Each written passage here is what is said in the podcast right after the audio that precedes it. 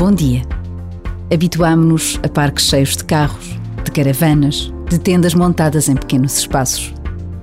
Nas mesas improvisadas sempre se tomou pequeno almoço, enquanto as ruas se iam enchendo de peregrinos. Mas o toque dos sinos de Fátima continua a chamar todos ao recinto do santuário. Rezar o terço e celebrar a Eucaristia de maio a outubro, nos dias 12 e 13, é sempre um tempo extraordinário de encontro com a Mãe. Presencialmente ou não. Por vezes, basta a pausa de um minuto para nos lembrarmos do que nos disse o Papa Francisco.